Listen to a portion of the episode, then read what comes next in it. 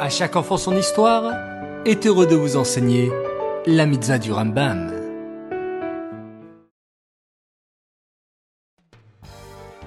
Tov les enfants, j'espère que vous allez bien.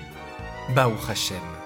Aujourd'hui nous sommes le 17 Shvat et nous avons une mitzvah du Rambam qui est la mitzvah positive numéro 108.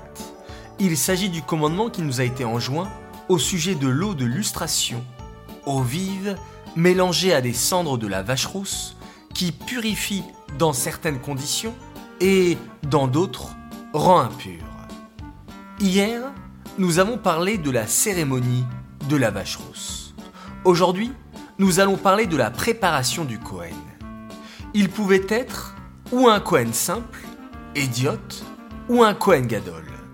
Il fallait que pendant sept jours, avant de brûler la vache rousse, il soit séparé de sa famille en isolement total comme pour la préparation du Kohen Gadol à Yom Kippour. Pendant les sept jours, on l'aspergeait d'eau vive mélangée à des cendres de la dernière vache rousse, sauf le quatrième jour et le septième jour. Mais qui est la personne qui aspergeait le Kohen?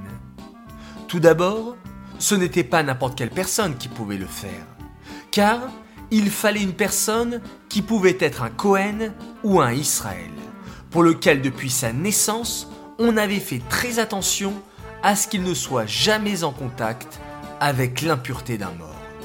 C'est pourquoi la maman de cette personne devait le mettre au monde dans un endroit unique à Yerushalayim qui était appelé Hatzerot où jamais personne d'impur ne pouvait se rendre. La maman de cette personne le nourrissait et le faisait grandir là-bas. Il sortait de Hatzerot, porté sur des taureaux, pour être amené sur le Harabaït. Et pourquoi des taureaux? Afin qu'ils ne puissent pas avoir de contact avec une impureté sur la route.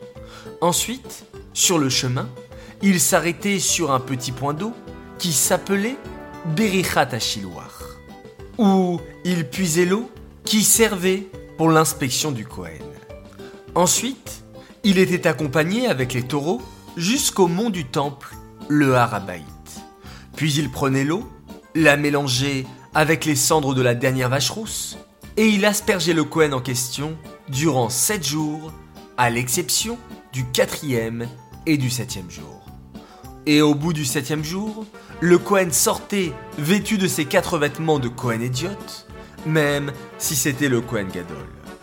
Puis, la cérémonie de la vache rousse commençait, Bikdusha Uftaora. Cette mitzvah est dédiée les Louis Nishmat, Gabriela Batmoshe, Aléa Shalom.